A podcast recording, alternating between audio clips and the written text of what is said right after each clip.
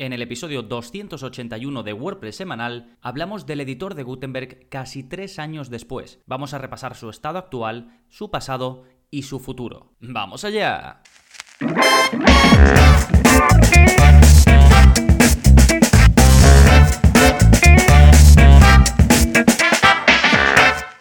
Hola, hola, bienvenidos a WordPress Semanal, el podcast en el que aprendes WordPress de principio a fin, porque ya lo sabes, no hay mejor inversión que la de aprender a crear y gestionar tus propias webs con WordPress. Y hoy vamos a hablar de un tema muy, muy, muy importante para eh, WordPress en sí, para su presente y para su futuro. Y no es otra cosa que el editor de Gutenberg. Voy a hacer un repaso un poco general, comenzando por las quejas que hubo tras el lanzamiento de Gutenberg allá por diciembre de 2018. Me voy a adentrar incluso en qué fue mal, según mi opinión y la de muchos, en el lanzamiento de Gutenberg cuando salió la versión de WordPress 5.0. Después te hablaré de mejoras de Gutenberg en siguientes actualizaciones, separando un poco lo que es el producto de Gutenberg en sí del lanzamiento. Hablaremos, por supuesto, del futuro de este editor que ya está incorporado desde hace eh, tiempo en WordPress tanto para los desarrolladores como para los usuarios, el usuario eh, final, el que, el que gestiona su web. Y luego le dedicaré una parte al full site editing, que es un poco la parte más ambiciosa y el futuro de este editor. Sí, todo eso en un momentito, pero antes, como siempre, novedades. ¿Qué está pasando en gonzalonavarro.es esta semana? Pues bien, como siempre, como cada semana tenéis un nuevo vídeo de la zona código, es el vídeo 231 y en él te enseño a cambiar el título y la descripción de las pasarelas de pago de WooCommerce. Es decir, que cuando alguien está en el checkout ya en la página de pago poniendo sus datos y eligiendo una de las pasarelas de pago, un, cliente tuyo, ¿no? De tu tienda online con WooCommerce, pues en la relación de, formas de pago que tiene, pues a lo mejor contra reembolso, eh, con PayPal, con tarjeta, pues eso aparece un título y una descripción eh, de cada pasarela de pago, ¿no? Pues te enseño a modificar eso, es decir, que en la de PayPal pues puedas poner, pues eso, pagar con PayPal en el título y luego a lo mejor en la descripción que puedas poner em, con PayPal puedes pagar también con tarjeta sin necesidad de em, registrarte o algo así, ¿no? Como especificar que lo pueden hacer. O si va a ser un pago contra reembolso que puedas especificar eh, paga con comodidad em, cuando llegue el producto a tu puerta, tanto con tarjeta como en efectivo, ¿no? Ese tipo de cosas. Hay mucha gente que necesita modificarlo porque, pues bien, lo quiere hacer más personalizado o porque tiene que explicar algo más de lo que se explica por defecto cuando uno habilita una de esas pasarelas de pago, ¿no? Pues te enseño a hacer todo esto como siempre sin plugins y sin que sepas código, es decir, usamos código pero no tienes que saber nada, simplemente copias y pegas, tal y como yo lo hago en el vídeo y lo tienes. Recuerda que es el vídeo 231, pero te lo voy a dejar enlazado en las notas de este episodio, ¿sí? Como también tendrás enlazado la otra novedad de este mes, que es el curso de Gutenberg. Este es un curso que ya saqué justo cuando se incorporó el editor de Gutenberg a WordPress, es decir, cuando salió WordPress 5.0, pero claro, como ha cambiado tanto desde entonces, pues había muchas partes que se podían actualizar y clases que podía añadir. Y es precisamente lo que he hecho. Un curso totalmente renovado y ampliado en el que vemos primero cómo se utiliza a nivel general, es decir, hacemos un repaso por su interfaz, la configuración de las preferencias y otro tipo de detalles. Después te enseño cómo escribir de forma fluida en Gutenberg, es decir, básicamente repasamos lo que tendrías que hacer para publicar artículos en el blog en tu día a día. Aquí sobre todo repasamos los bloques de Gutenberg que tienen que ver con, eh, con el texto, ¿no? Y otros detalles interesantes. Os enseño atajos de teclado para escribir de forma más rápida, ese tipo de cosas, ¿no?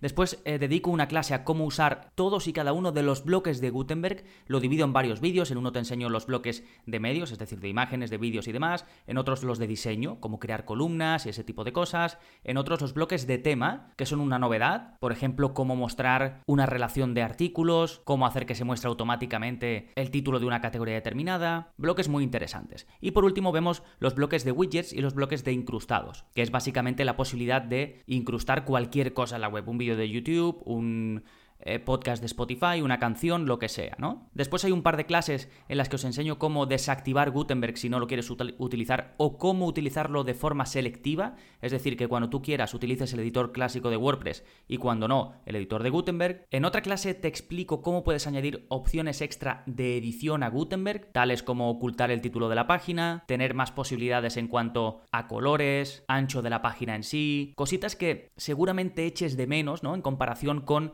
constructores visuales más estables como Elementor, Divi, etc. Y por último te explico cómo puedes añadir plantillas prediseñadas en base al editor de Gutenberg. Aquí vemos dos plugins hiper populares que te van a permitir partir de diseños pues ya preparados y que después tú lo adaptes a tus necesidades. Este es un curso que estará en constante crecimiento. Conforme avance Gutenberg, avanzará el curso, iré añadiendo más clases conforme me lo pidáis. Ya sabéis que desde, desde, vuestra cuenta podéis sugerirme contenido. Si veis que queréis algo relacionado con Gutenberg que no está cubierto, solo tenéis que pedírmelo y más pronto que tarde añadiré esa clase. Sí, bueno, con esto dejamos las novedades y ahora te voy a hablar del plugin de la semana, que se llama Recipe Card Blocks for Gutenberg and Elementor. Esto básicamente lo que hace es añadir bloques nuevos al editor de Gutenberg o incluso a Elementor, si, si lo vas a, si tú prefieres diseñar con Elementor, pensados para webs de recetas. Por ejemplo, tienes un bloque para poner una tarjeta de recetas, tienes otro bloque para poner detalles de una receta, tienes otro bloque simplemente para hacer un listado de ingredientes, otro para hacer em, como una especie de lista de nutrientes de un determinado alimento. Sí, este tipo de cosas y además viene desde el punto de vista del, del código, del marcado, del esquema, preparado para que Google y otros motores de búsqueda entiendan que eso es una receta.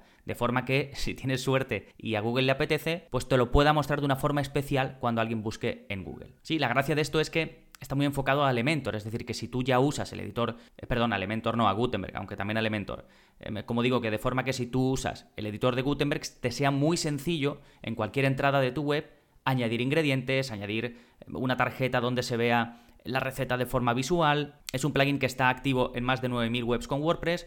Está hecho por la empresa WP Zoom, que es una empresa, empresa que lleva muchísimo tiempo en WordPress, que tiene themes, que tiene plugins, que es muy estable. Así que en general un muy buen plugin para los que queráis crear webs de recetas. Ya sabéis que tenéis todos los enlaces que acabo de comentar, el vídeo nuevo de la zona código, el curso nuevo y el plugin de la semana en la parte de enlaces. Para llegar a ella, gonzalonavarro.es barra 281, que es el número de este episodio. Y ahora ya sí, nos vamos con el tema central del programa, hoja de ruta del editor de Gutenberg, presente, pasado y futuro. Y vamos a comenzar con las quejas que hubo tras el lanzamiento de Gutenberg en diciembre de 2018. Hubo un revuelo bastante grande, sobre todo la mayor queja era la falta de accesibilidad no estaba preparado em, desde el punto de vista de la accesibilidad de ninguna manera y la gente se quejó de ello, la comunidad de WordPress, que suelen tener esto muy en cuenta. Es, algo importante para la comunidad en general y hubo mucha crítica en este sentido. Otra crítica fue la lentitud del editor. La gente decía que el editor de Gutenberg era lento. Esto estamos hablando en diciembre de 2018 cuando salió WordPress 5.0, que ya integraba, Gutenberg ya estaba de antes en forma de plugin,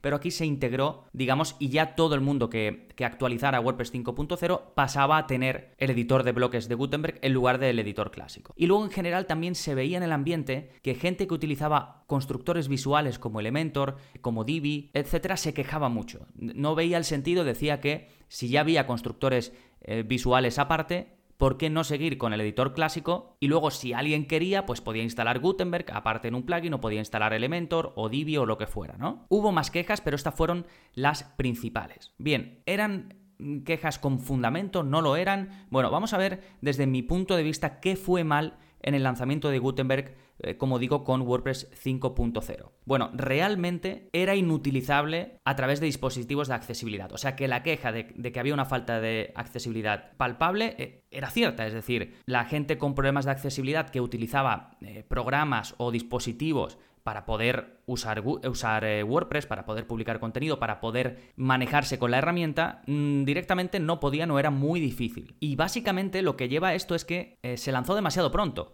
Yo creo que toda la comunidad o casi todo el mundo estuvo de acuerdo en ese momento en que fue muy precipitado. Gutenberg no estaba preparado para salir ya, digamos, con WordPress.5. Y claro, esto fue súper criticado por la comunidad, generó mucho descontento inicial. Los que estaban en contra desde el principio, que a lo mejor atentaban un poco para su modelo de negocio, pues los que hacían productos alrededor de Elementor, los que hacían productos alrededor de Divi, alrededor de otros constructores visuales, el hecho de que Gutenberg sacara su propia forma de editar contenido de forma visual, aunque no es, para mí no es lo mismo, pues ahí había gente, como digo, que veía su modelo de negocio atentado. Entonces, si se genera revuelo, se genera eh, se generan comentarios negativos porque se hicieron cosas mal, pues los que de verdad están en contra o, no les interesaba, pues ahí entran a saco, ¿no? Entonces el descontento inicial fue muy grande. Tanto es así que el propio Matt Mullenweg, ya sabéis, uno de los fundadores de WordPress, lo reconoció en una WordCamp y dijo que aprendería de esos errores del lanzamiento de eh, Gutenberg, ¿no? Pero bueno, para ahí ya el daño estaba hecho. Vale, vamos a dejar entonces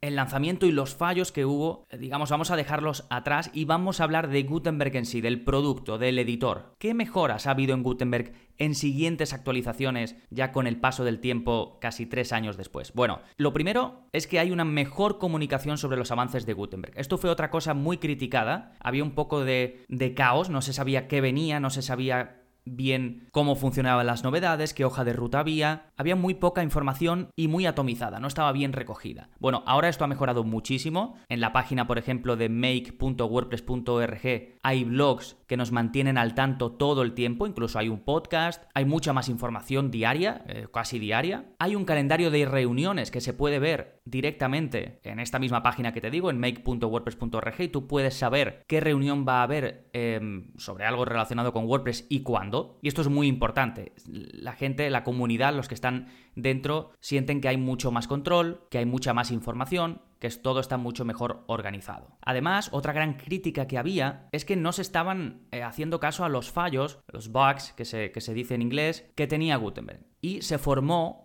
un equipo para atajar estos fallos reportados, ¿no? Y entonces esto también hizo que fuese todo mejorando mucho, entre otras cosas, la accesibilidad. Ahora, sin duda, el editor de Gutenberg es muchísimo más accesible y en este sentido esa queja inicial pues ya eh, ha desaparecido o, o, apenas queda, ¿no? Y luego al final, pues con, las mejoras, con las actualizaciones, pues la experiencia en general es mucho mejor. Por ejemplo, esa queja de que Gutenberg, el editor de Gutenberg era muy lento, ahora ha mejorado mucho en cuanto a experiencia de velocidad. Ya no sientes, o al menos no tanto, esa experiencia un poco trabada cuando se está editando, ¿no? Ahora va todo muchísimo más fluido. ¿Sí? Así que en general el producto Gutenberg ha mejorado mucho y va a mejorar eh, mucho más. Lo que pasa que tiene esa losa del lanzamiento que incluso hay gente que ni lo ha querido probar. Quitó el editor de Gutenberg que se puede hacer, puedes utilizar el editor clásico, siguió utilizando su Elementor, su Divi o lo que sea, y no le ha vuelto a dar una oportunidad. Si ese es tu caso, te recomiendo que se la des, ¿eh? Bien.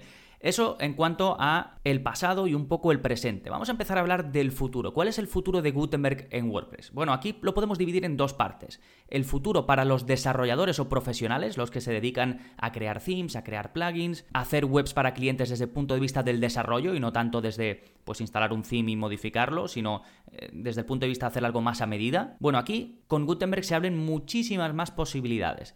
Por ejemplo, se puede reutilizar código de otros CMS como Drupal eh, u otros para utilizar también en WordPress. Esto antes no se podía, por cómo estaba hecho WordPress. Y esto quiere decir que aplicaciones externas lo van a tener mucho más fácil, porque pueden, digamos, crear una API, una aplicación, y que sin muchos cambios se conecte o se pueda conectar. Imagínate Stripe, por ejemplo, ¿no? La pasarela de pagos Stripe. Pues que para ellos, desarrollando una misma aplicación o una aplicación con muy pocas variaciones, se pueda conectar, como te decía, por ejemplo, tanto con WordPress como con Drupal, como con otros CMS. ¿No? De forma que no tienes que hacer programaciones muy diferentes para WordPress que para otro software, ¿no? ¿Cuál es la pega de esto? Que la barrera de entrada es mucho mayor. Antes alguien con pocos conocimientos podía crear un theme, podía crear un plugin, ahora no, ahora hay que saber, bueno, depende de cómo lo crees, ¿no? Pero si lo vas a querer hacer enfocado a Gutenberg, a que se pueda aprovechar todo lo que ofrece Gutenberg, pues es necesario saber React, por ejemplo, que es una librería de JavaScript, que es con la que están hechos los bloques de Gutenberg, con el que está hecho Gutenberg. Entonces es mucho más complicado crear un theme o un plugin, tienes que saber más, ¿sí? Esto desde el punto de vista de los desarrolladores, el futuro, el presente un poco de Gutenberg.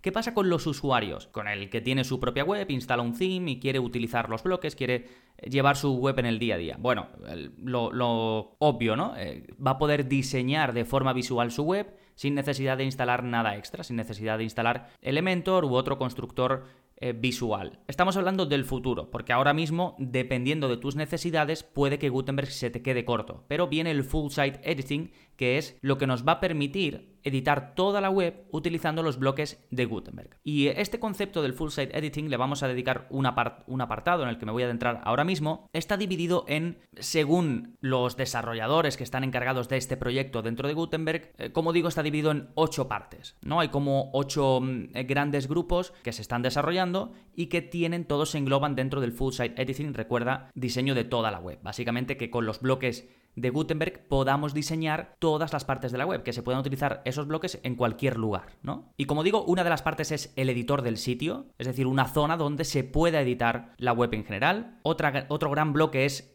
la edición de plantillas, es decir, que tú puedas crear directamente una plantilla de página. Esto antiguamente solo se podía hacer a través de código, creando, eh, entrando por FTP, creando un archivo nuevo, PHP eh, y creando una plantilla de página. Ahora se, bueno, ahora mismo se puede hacer, pero no está, digamos, incluido de forma nativa, pero pronto lo estará. Eh, pues como digo, lo puedes hacer directamente desde, desde, desde WordPress, desde el panel de administración Creas una plantilla nueva, añades bloques y ya la puedes seleccionar desde cualquier página de tu web. Otra gran área del full site editing es la creación de temas, de themes en base a bloques. Otra gran área es cómo poder dar estilos a nivel global, cómo se van a poder Em, crear, digamos, o diseñar webs a nivel global con, los bloques, hay una parte del full site editing, de, las que están trabajando los desarrolladores, que es a ver cómo se puede hacer para poder dar estilos a nivel global, ¿no? Y poder coger y dar estilos pues, a los bloques que pongas en la cabecera, a los bloques que pongas em, en el footer, a los bloques que pongas en la widget area o en las áreas de widget, todo esto, ¿no? Cómo, cómo integrar todo esto y poder dar estilos por CSS, bueno, con las opciones eh, que te trae Gutenberg y por CSS a todo esto. Otro gran área son los bloques de temas. Estos bloques de temas, lo he mencionado anteriormente, ya está incluido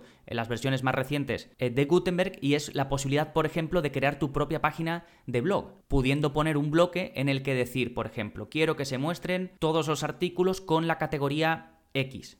Esto antes no se podía hacer, ahora se puede hacer con un bloque de Gutenberg y hay más bloques de temas, ¿no? Después, otra gran área de la que se está trabajando desde, mm, desde WordPress, los, que, los desarrolladores que están aportando a WordPress, es una búsqueda global. Esto es un poco a nivel interno, que se pueda buscar o llamar a bloques de cualquier parte de la web, no solo de una página ni nada. Gran, otra gran parte mm, del full site editing son los bloques de navegación. Esto es, los bloques que tienen que ver, o el bloque, perdón, el bloque de navegación, el bloque que tiene que ver con la edición del menú de navegación de tu web, directamente con Gutenberg, ¿sí? desde el punto de vista de la estructura y del diseño. Esto es un área en la que también se está trabajando. Y el último área es Query Block, que básicamente es un bloque que te permite editar y utilizar la query de WordPress. ¿Y qué es la query de WordPress? Lo que hace que se muestren, por ejemplo, los artículos en la página de blog. Entonces, al tener un bloque que te permita utilizar y editar esto, pues tienes mucho más control. Porque como te decía antes, puedes crear páginas de blog a medida, puedes crear páginas de categoría a medida, puedes mostrar Mm, entradas destacadas en tu página de inicio. Eso, digamos, de forma sencilla, así a nivel de usuario. Sí, pues esas son las grandes áreas del full site editing y en las que se está trabajando de forma activa. Hay algunas áreas que están más avanzadas, otras que ni siquiera han llegado y otras que vendrán pronto. Sí, bueno, espero que te haya gustado este repaso del estado actual, del, un poco también del pasado y del futuro del editor de Gutenberg. Ya sabes que ahora tienes un curso totalmente actualizado del editor de Gutenberg, donde vemos su uso de principio a fin a nivel de usuario, incluso cómo extenderlo. Por cierto, tienes un episodio del podcast que publiqué hace relativamente poco, que es el 271, en el que te hablo de plugins para extender Gutenberg, cómo puedes hacerlo mejor, con más bloques, con mejoras de edición o con plantillas prediseñadas. Cosa que por cierto vemos en el curso y al que puedes acceder directamente yendo a gonzalonavarro.es barra cursos barra Gutenberg. Si no, también lo tendrás, recuerda, en las notas de este episodio en gonzalonavarro.es barra 281. Sí, por último recordarte que si quieres acceder al curso de Gutenberg y al resto de cursos, hay más de 56 cursos ya publicados, puedes suscribirte en gonzalonavarro.es y no solo tendrás acceso a todo ese contenido, sino que también podrás ver los vídeos de la zona código, ya sabes, vídeos más avanzados en los que te enseño a modificar el funcionamiento y el aspecto de tu web sin utilizar plugins y sin que sepas nada de desarrollo. Y si durante tu formación tienes alguna duda, me puedes contactar desde tu cuenta porque también tienes soporte personalizado conmigo. Todo eso por 10 euros al mes, sin permanencia, con 15 días de garantía, así que no esperes para probarlo, toda la info en gonzalonavarro.es. Nada más por este episodio, nos seguimos escuchando, adiós.